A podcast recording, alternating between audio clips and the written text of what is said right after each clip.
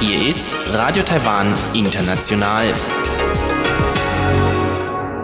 Herzlich willkommen zum halbstündigen deutschsprachigen Programm von Radio Taiwan International. Am Mikrofon begrüßt Sie Sebastian Hambach und folgendes haben wir heute am Montag, den 15. April 2019 im Programm. Zuerst die Nachrichten des Tages. Danach folgt in Taiwan Entdecken ein Interview mit Chen Ying-jun über ihr Projekt einer Kunstausstellung über Schicksale und Geschichten von Menschen aus der Stadt Kaohsiung. Und zum Abschluss berichtet Eva Trintel in Taiwan Monitor über den Länderbericht zu China von Reporter ohne Grenzen.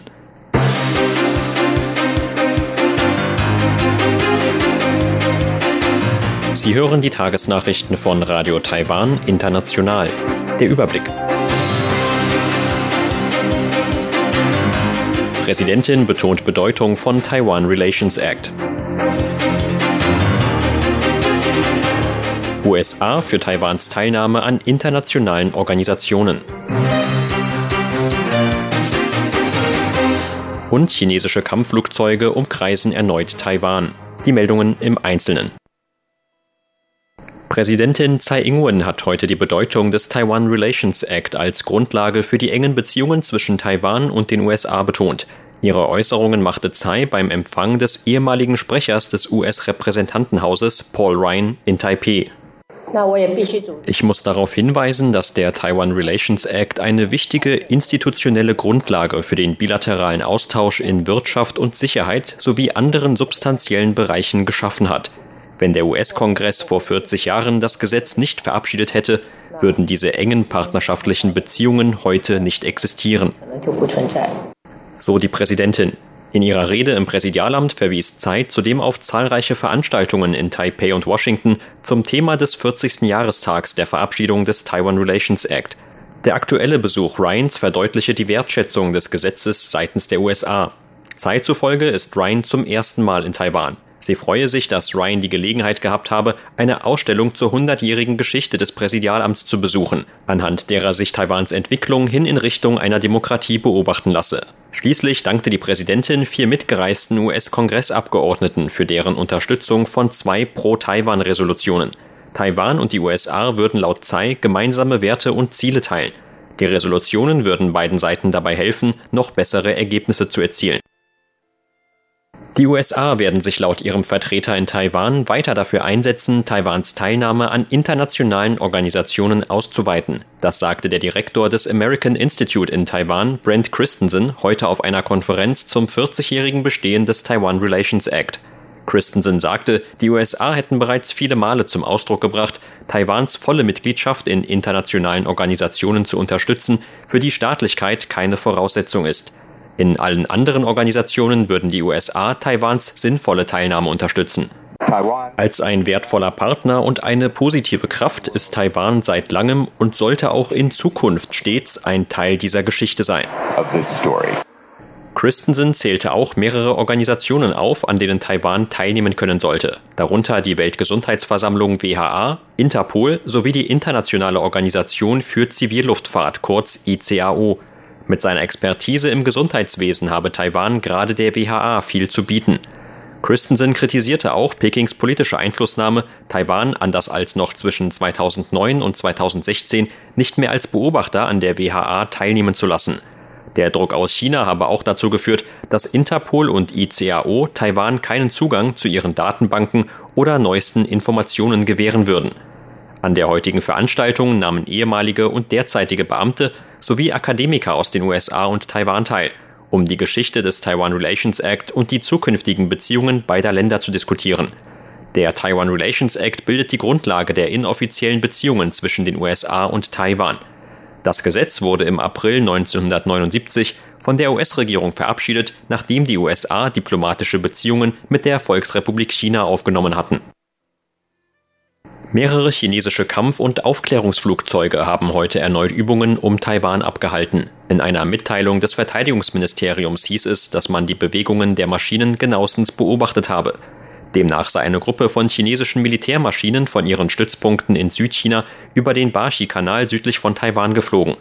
Zu den Flugzeugen gehörten Aufklärungsmaschinen des Typs KJ-500, mindestens ein Qian-H-6-Bomber, Shanxi Y-8 Transportflugzeuge sowie Kampfjets der Typen Sukhoi Su-30 und J-11. Dem Verteidigungsministerium zufolge entsandte Taiwans Militär eigene Flugzeuge und Aufklärungsschiffe, um das Manöver zu beobachten und um die Sicherheit des Landes zu gewährleisten. Das Ministerium geht von einer Routineübung der chinesischen Luftwaffe im Westpazifik aus. Das Manöver des chinesischen Militärs sei ein Versuch, den Status quo in der Taiwanstraße zu verändern, so das Ministerium weiter. Dieses Vorgehen sei nicht hilfreich für den Frieden in der Taiwanstraße und schade der regionalen Stabilität und Sicherheit. Laut einem Bericht des Instituts für Landesverteidigung und Sicherheitsforschung haben chinesische Militärflugzeuge zwischen November 2017 und Juni 2018 Taiwan 20 Mal umrundet. Chinas Flugzeugträger die Liaoning umrundete Taiwan demnach zwischen November 2013 und April 2018 insgesamt fünfmal. Zuletzt hatte die Überquerung der Mittellinie in der Taiwanstraße durch zwei chinesische Militärjets des Typs J-11 am 31. März für Aufsehen gesorgt. Dabei handelte es sich um die erste derartige Überquerung der Mittellinie seitens des chinesischen Militärs seit 1999. Die Festlandkommission hat heute die Ausweisung eines chinesischen Akademikers von Freitag verteidigt. Der Kommissionsleiter Chiu Trey-Zheng sagte, in Taiwan sei es illegal, für einen Krieg zu werben. Dagegen hatte der Akademiker aus China nach Ansicht der Kommission verstoßen. Chiu sagte, der Standpunkt zu einer gewaltsamen Vereinigung Taiwans mit China ist unverkennbar Werbung für einen Krieg und das Auslöschen von Menschenleben auf beiden Seiten der Taiwanstraße. Die Regierung wird Ausländer, die derartige Standpunkte vertreten, in Zukunft zu unerwünschten Personen erklären, um die Sicherheit des Landes und das Wohl des Volks zu garantieren. Wenn die Regierung das nicht tun würde, käme sie ihrer Verantwortung nicht nach. Chiu zitierte den Internationalen Pakt für bürgerliche und politische Rechte, der im Jahr 2009 in Taiwans Gesetz aufgenommen wurde. Darin heißt es unter anderem, dass jegliche Kriegspropaganda per Gesetz verboten ist. Der fragliche Akademiker Li Yi war am Freitag ausgewiesen worden, drei Tage nach seiner Einreise als Tourist. Li hätte nach Ansicht von Taiwans Einwanderungsbehörde zudem gegen die Bedingungen für seinen Touristenaufenthalt in Taiwan verletzt, wenn er wie geplant eine öffentliche Rede bei einer Kundgebung in Taichung für eine Vereinigung mit China gehalten hätte. Präsidentin Tsai Ing-wen hatte am Samstag zu dem Fall gesagt, dass Taiwan keinen Grund gehabt hätte, Lis Verbleib im Land zu erlauben, da er eine Bedrohung für die nationale Sicherheit dargestellt habe.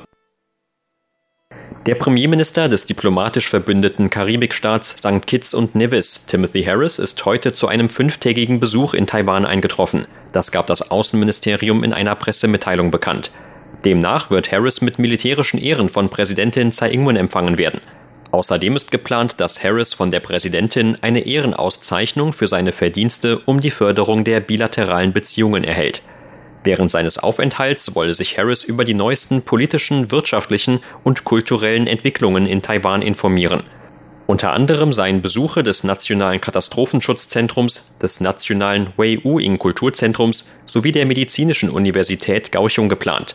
Es handelt sich laut Außenministerium bereits um den vierten Taiwan-Besuch von Harris seit dessen Amtsantritt im Jahr 2015. Das verdeutliche den Stellenwert der bilateralen Beziehungen für die Regierung von St. Kitts und Nevis. Man hoffe, dass der aktuelle Besuch die beiderseitigen Beziehungen weiter vertiefen helfe. Zur Börse. Taiwans Aktienindex hat heute mit 70 Punkten oder 0,65 Prozent im Plus geschlossen.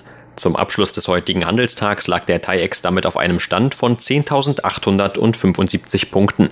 Das Handelsvolumen belief sich auf 119 Milliarden Taiwan-Dollar oder 3,9 Milliarden US-Dollar.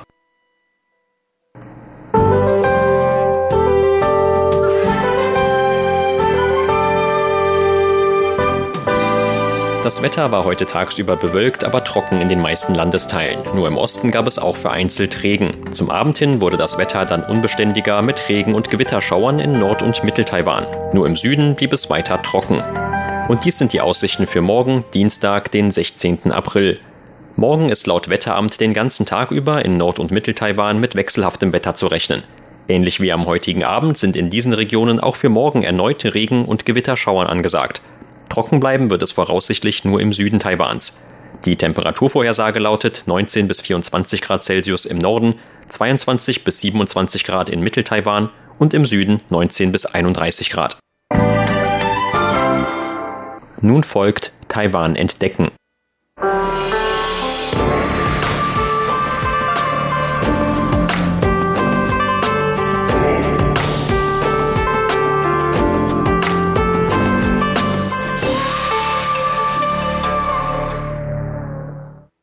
Sechs Studenten der Schude Technikuniversität in Gauchung haben für ihr Abschlussprojekt eine Ausstellung organisiert, in der sie Geschichten aus Gauchung filmisch präsentieren und auf diesem Wege weitererzählen wollten.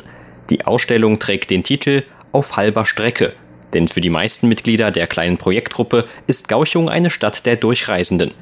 Die Studenten selbst kommen unter anderem aus dem Landkreis Nantou in Mitteltaiwan, der Stadt Tainan und sogar aus Hongkong. Zu der Gruppe gehört auch Chen Yingjun, die selbst aus Gauchung stammt und vor kurzem im Interview mit RTI über die Hintergründe der Ausstellung sprach. Zunächst erklärt sie, wie die Gruppe auf das titelgebende Thema kam. Ganz zu Anfang wollten wir einfach Geschichten erzählen, die etwas mit Kaohsiung zu tun haben. Während der Vorbereitungen stellten wir dann aber fest, dass dieses Thema zu groß ist, weil es zu viele Geschichten gibt, die man erzählen könnte. Nachdem wir uns eine Zeit lang intensiv Gedanken gemacht hatten, fanden wir heraus, dass aufgrund historischer Faktoren viele Menschen nach Kaohsiung gekommen sind, um hier zu arbeiten. Nach ihrer Arbeit sind sie wieder in ihre Heimatorte zurückgekehrt.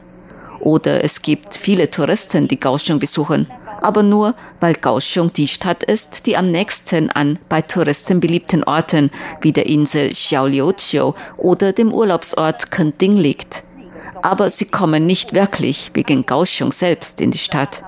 Aus vielen unterschiedlichen Gründen ist Kaohsiung im Leben vieler Menschen nur eine Zwischenstation oder ein vorübergehender Aufenthaltsort. Aber es ist kein Ort, für den sie bis zuletzt ihr alles geben wollen. Aus diesem Grund suchten wir nach Menschen, die in Kaohsiung verliebt sind oder die sich für Kaohsiung engagieren. Wir wollten versuchen, anhand ihrer Geschichten Kaohsiung als einen Ort zu sehen, der auch ein Endpunkt oder ein Ausgangspunkt sein kann. Das Thema auf halber Strecke erweckt bei vielen Leuten den Eindruck einer vorübergehenden Heimat, wie zum Beispiel bei herumstreunenden Tieren, die vielleicht erst später ein neues Zuhause finden. Die Stadt ist für viele weder Ausgangs- noch Endpunkt, sondern eine Zwischenstation. Nicht nur für Arbeiter oder Touristen, sondern auch für viele Studenten ist es so, dass sie letztlich entweder nach Taipei oder ins Ausland gehen wollen, um sich weiterzuentwickeln. Kaohsiung hat in ihrem Leben nur Platz für einen bestimmten Abschnitt und danach nicht mehr. Insgesamt wählte die Gruppe zwölf Geschichten aus Kaohsiung aus. Dafür suchten die Studenten nach interessanten Interviewpartnern aus der Stadt, deren Geschichten sie dann filmisch festhielten. Als wir anfangs nach passenden Interviewpartnern suchten, fanden wir den ersten, weil wir gerade zufällig in seinem Laden waren und wir uns mit ihm unterhielten. Dabei kam uns der Gedanke, dass er ein sehr geeigneter Kandidat für das Projekt wäre. Es war also ein Zufall, wie wir zu diesem ersten Interviewpartner gekommen sind. Was die anderen Interviewpartner angeht, diskutierten wir zunächst innerhalb unserer Gruppe über die Personen, die wir gerne interviewen wollten. Außerdem forschten wir nach den Hintergründen ihrer jeweiligen Geschichten. So kam dann der Rest der insgesamt zwölf Personen zusammen. Einen oder zwei der Interviewpartner lernten wir über die anderen von uns interviewten Personen kennen. Die meisten der von uns angesprochenen Personen haben sich auch damit einverstanden erklärt, uns ein Interview zu geben. Außerdem haben sie sich auch sehr viel Zeit für uns genommen. Trotz des Entgegenkommens der Interviewpartner lief bei der Umsetzung des Projekts aber auch nicht immer alles ganz reibungslos ab. Bei der Organisation bestand das größte Problem für uns darin, einen geeigneten Veranstaltungsort zu finden. Wir suchten uns ganz zu Anfang Räumlichkeiten im Pier 2 Art Center am Hafen von Kaohsiung aus. Allerdings sagte uns deren Besitzer damals, dass es hinsichtlich des Mietvertrags zur Überschneidung mit einem anderen Interessenten während unseres Ausstellungszeitraums kommen könnte. Deshalb war er sich unsicher, ob er die Räumlichkeiten an uns vermieten können würde. Deshalb entschieden wir uns stattdessen für einen anderen Ort innerhalb des Pier 2 Art Centers, wo immer viele Leute sind. Wir hatten uns noch glücklich geschätzt, als wir dann auch einen Laden fanden, der einverstanden war, unsere Ausstellung dort aufzubauen. Drei Monate vor Beginn des Ausstellungsbeginns teilte uns der Ladenbesitzer dann jedoch unerwartet mit, dass wir innerhalb eines Monats alles aus dem Laden wegräumen müssten. Und das, obwohl wir doch eigentlich schon lange im Voraus alles abgesprochen und eine Vereinbarung getroffen hatten. Nun erhielten wir ganz plötzlich diese Nachricht und wir wussten zunächst nicht, was wir tun sollten.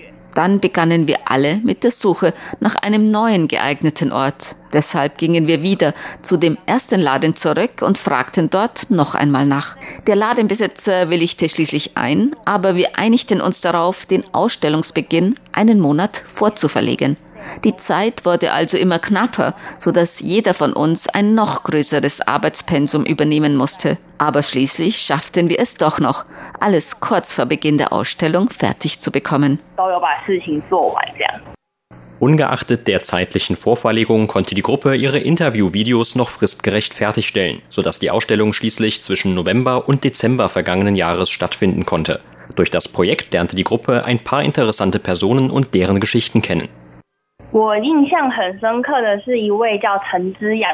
Einen tiefen Eindruck bei mir hinterlassen hat Frau Shirley Chen, die zwei Rollen hat. Ihre erste Rolle ist die der Leiterin der Nanfang Theatergruppe.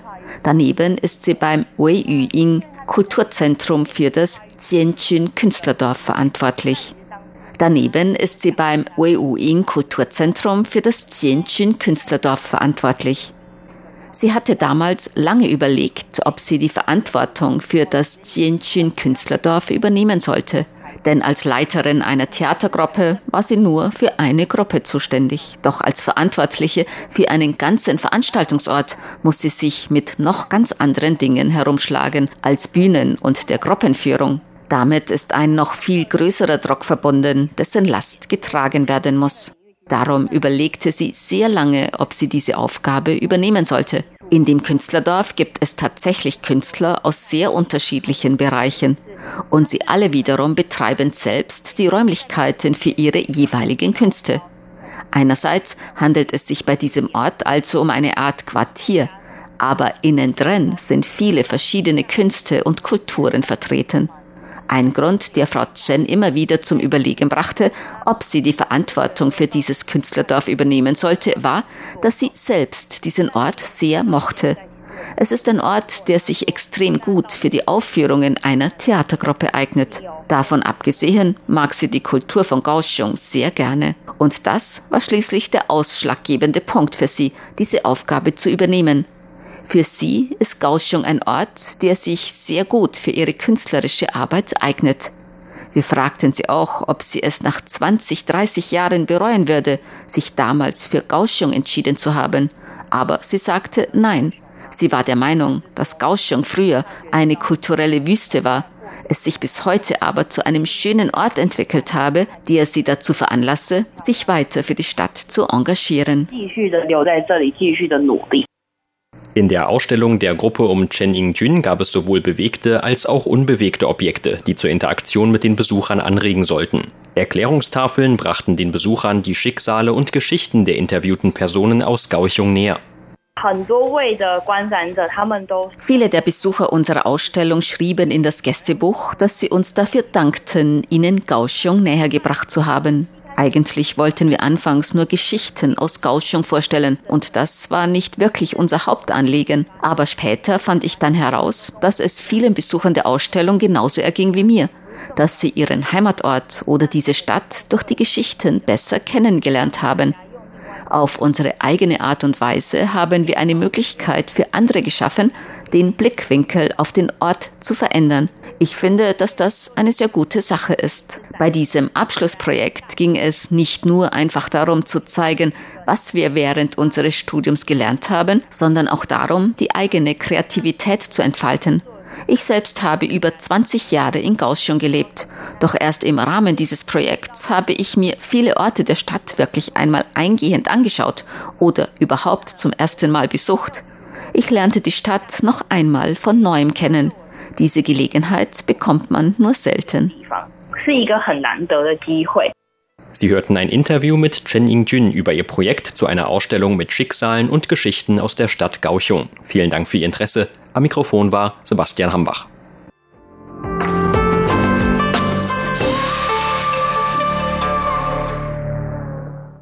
In Taiwan Monitor mit Eva Trindl geht es nun um den Länderbericht zu China von Reporter ohne Grenzen.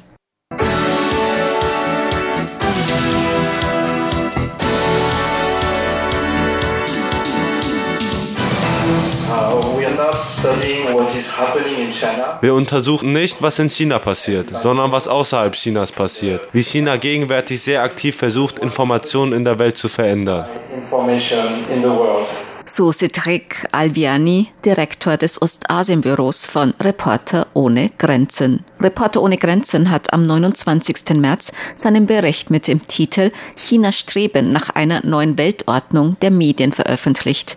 Und dieses Streben Chinas stelle eine Gefahr für die Demokratien weltweit dar, so Reporter ohne Grenzen. Gemäß dem Länderbericht über China von Reporter ohne Grenzen hat die Regierung Chinas nach den Olympischen Spielen 2008 in Peking beschlossen, Chinas Präsenz in den internationalen Medien auszuweiten. Für diese Strategie stellte die Regierung zuerst einen Etat von 45 Milliarden Renminbi, umgerechnet rund 6 Milliarden Euro, über zehn Jahre bereit. Später wurde der Etat auf umgerechnet 1,3 Milliarden Euro pro Jahr erhöht. Die Strategie zeigt zehn Jahre später ihre Erfolge. China habe seine internationale Präsenz deutlich erhöht. So im Länderbericht über China. Cedric Alviani, der Direktor des Ostasienbüros von Reporter ohne Grenzen, zeigte bei der Vorstellung des Berichts in einer Pressekonferenz in Taipei auf ein Bild eines Nachrichtenmoderators in diesem Länderbericht. The anchor on the screen is not real. Dieser Nachrichtenmoderator auf dem Bildschirm ist nicht echt, sondern ein Avatar, ein digitaler virtueller Nachrichtenmoderator. China hat ihn im vergangenen Jahr in der Weltinternetkonferenz in Wuzhen vorgestellt. Gemäß der chinesischen Presseagentur Xinhua ist dies die Zukunft des Journalismus. Das ist sehr bedenklich, denn es handelt sich nicht um künstliche Intelligenz, es ist lediglich eine gut aussehende Maschine, die vorher in ihr abgespeicherte Propagandatexte vorlesen kann. So sieht für die gegenwärtige chinesische Regierung die Zukunft des Journalismus aus. This is for the current Chinese government the future of journalism. Die Fragestellung hinsichtlich Chinas habe sich in den vergangenen zehn Jahren verändert. Ten years ago, vor zehn Jahren war die Frage, wie können wir zur Verbesserung der Pressefreiheit in China beitragen. Zehn Jahre später ist die Frage jedoch, wie man Demokratien vor dem Einfluss des chinesischen Regimes schützen kann. Wie können wir sicherstellen, dass es auch in der kommenden Generation noch Journalisten gibt? Teil der Strategie Chinas sei, Anteile an ausländischen Medien aufzukaufen und seine Software zu exportieren. Cedric Alviani. You will read in our report also that the Chinese authorities Sie werden in unserem Bericht auch lesen, dass die chinesische Regierung auch eine aggressive Politik verfolgt, Anteile an Medien in der ganzen Welt aufzukaufen, entweder direkt oder indirekt. Zum Beispiel ist die weite Annahme, dass der Kauf der Hongkonger Tageszeitung South China Morning Post durch die Alibaba-Gruppe auf Ansuchen der chinesischen Regierung erfolgt ist. Doch China wird nicht nur mittels Medien tätig, sie nutzt auch andere Methoden. Eine Methode ist durch die Nutzung ihrer ihrer Software. Wenn Sie den chinesischen Chatdienst WeChat benutzen, dann ist Ihnen vielleicht bewusst, dass Sie vorsichtig sein müssen, welche Inhalte Sie über WeChat schreiben, besonders wenn Sie als Person bekannt sind, die über China berichtet. Es gab auch Versuche, die Suchmaschine Baidu zu exportieren. Das erste Beispiel ist Japan. Nach einigen Jahren bemerkten die Japaner, dass ein Teil der Informationen ohne ihr Wissen an chinesische Server geschickt worden sind. Es gab auch Versuche in anderen Ländern. Glücklicherweise ist Google sehr stark und Baidu hat es nie geschafft, eine signifikante Nutzerschaft zu erreichen. Aber wir müssen immer noch vorsichtig sein. Besonders in den USA ist zum Beispiel vor einigen Jahren eine Nichtregierungsorganisation gegen Baidu vorgegangen, mit dem Vorwurf, zensierte Inhalte anzubieten und dass dies illegal sei. Doch ein Gericht urteilte, dass Baidu von seinem Recht auf redaktionelle Entscheidungen Gebrauch mache. Damit wurde Baidu das Recht eingeräumt, wenn sie wollen, zensierte Inhalte anzubieten. Chinas Regierung gehe auch mit Druck und Drohungen gegen kritische Berichterstattung im Ausland vor. Dabei spielten die Auslandsvertretungen Chinas eine große Rolle, so Cedric Alviani. And last, Also Und schließlich finden Sie in dem Bericht auch noch viele Beispiele für die gewaltsameren Methoden, die die chinesische Regierung anwendet.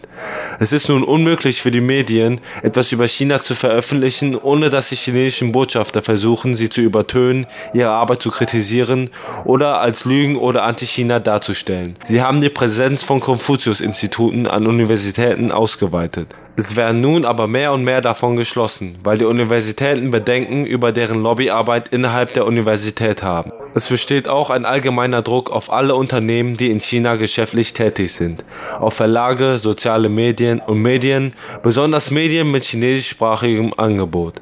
Die Zahl der Drohungen und körperlichen Angriffen nimmt zu. Daran kann man sehen, dass es verschiedene Arten gibt, mit denen die chinesische Regierung versucht, die Medien zu beeinflussen und Journalisten auf der ganzen Welt dazu zu zwingen, ihre Darstellung zu übernehmen. Dies stellt eine große Bedrohung für den Journalismus weltweit dar. Denn in der chinesischen Definition ist Journalismus die staatliche Propaganda zu wiederholen. Deshalb müssen wir sehr vorsichtig sein. Eine wachsende Anzahl von Ländern, die vom chinesischen System profitieren, werden auch angeleitet, ihre Bestimmungen zu ändern und ihre Journalisten nach China zur Ausbildung zu schicken. Und natürlich, wenn sie Journalismus heutzutage in Peking erlernen, dann lernen sie vielleicht nicht, was wir als kritisches Denken betrachten. Das ist ein wachsendes Problem. That's problem. Auch gezielte Desinformationen stellen ein Problem dar.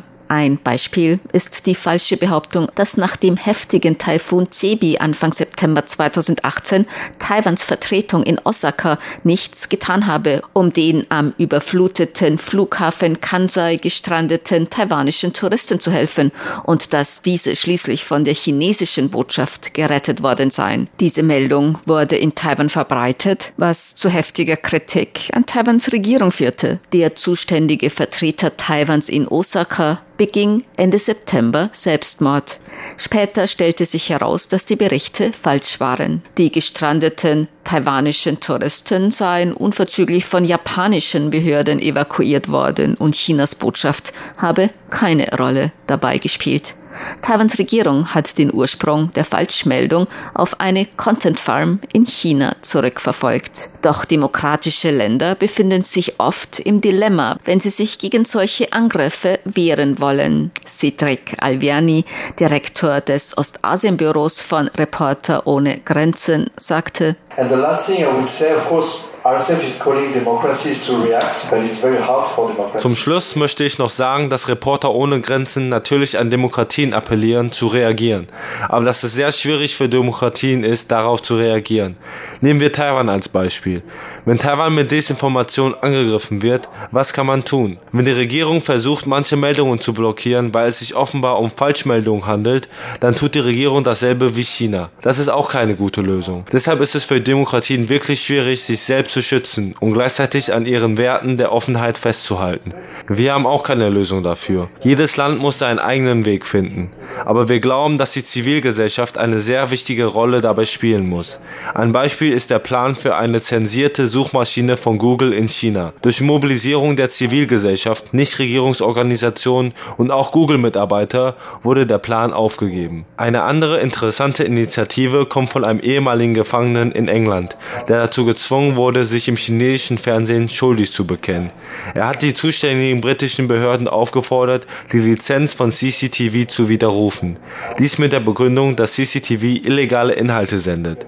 Es gibt Möglichkeiten, sich zu wehren.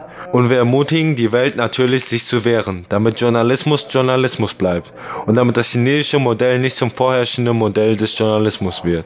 Journalism would remain journalism and that the Chinese model would not become the uh, mainstream model of journalism.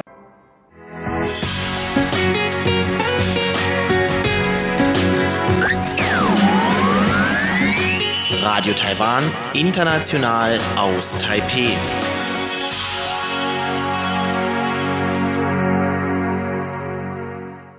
Sie hörten das halbstündige deutschsprachige Programm von Radio Taiwan International am Montag, den 15. April 2019. Unser aktuelles Radioprogramm und weitere Sendungen können Sie im Internet on demand hören unter der Adresse www.de.rti.org.tv. Weitere Informationen und Videos von der RTI Deutschredaktion rund um Taiwan finden Sie zudem auf unserer Facebook-Seite und auf unserem YouTube-Kanal. Am Mikrofon verabschiedet sich heute von Ihnen Sebastian Hambach. Bye.